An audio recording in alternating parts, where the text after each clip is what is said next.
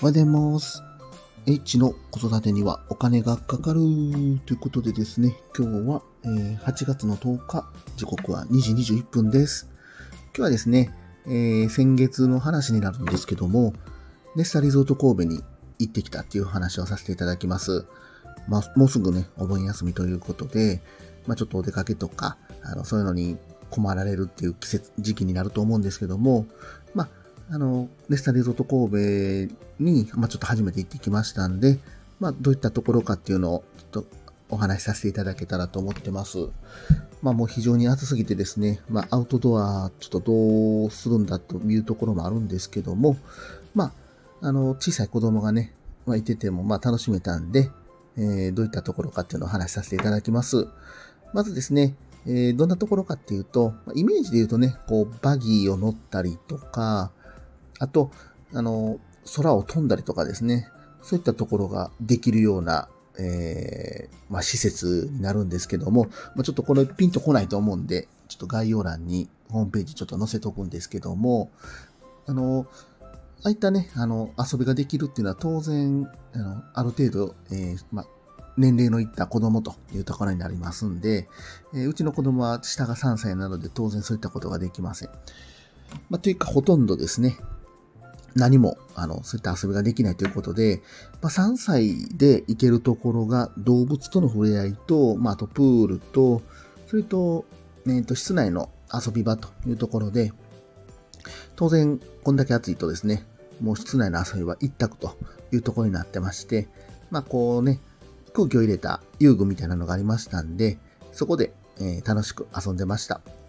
で、えー、お昼ご飯は、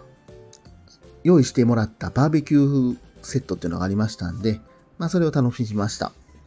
まあ非常にですね、あのバーベキュー場も、まあ普通に日よけみたいなのがあって、で、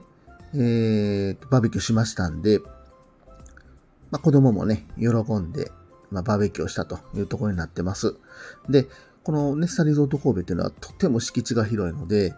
どこからどこ行くにも、まあ、バスであったりとか、あと駐車場を移動したりとかっていうことが必要になってきますので、ある、えー、もしね、歩いたりとかってなってくると、ま、かなり、えー、距離が行きますんで、まあ、覚悟が必要というところになってます。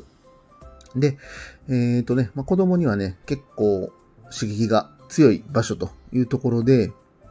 バーベキューを食べた後しばらくしてると、もう下の子はもうベビーカーで寝てしまったと。しかもね、車もね、車、えー、帰りの車でも寝て、かつ、えー、昼寝もしたというところでですね、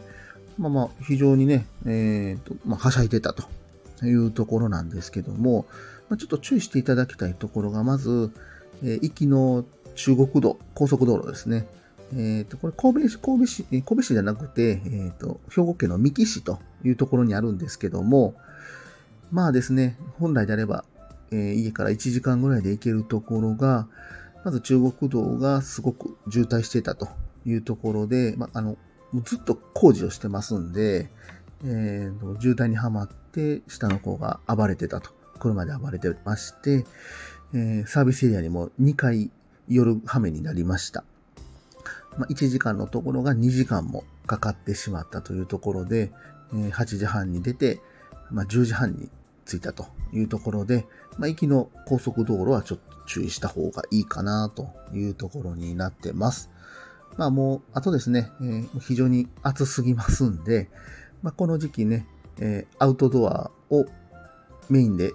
やるというところになってくると、もう待ち時間とかは結構地獄になってくると思います。えー、土日とかですね、あの混んでる時とかっていうのは、まあ、並んだりとかっていうところもありますので、えー、もしね、そういった人気のアトラクションとかに行かれるんであれば、もう熱中症対策は必須かなというところになり、やっぱり夏はちょっと暑すぎるかなというところで、秋とか冬とか春先とか、そういった季節がいいと思いました。まあ、あの、お出かけとかね、迷われたら、まあ、一つの候補にすればいいんじゃないかなと思います。今日も最後まで聞いていただきましてありがとうございました。またコメント、えー、レター、いいね、ぜひお待ちしております。エッチでした。さよなら。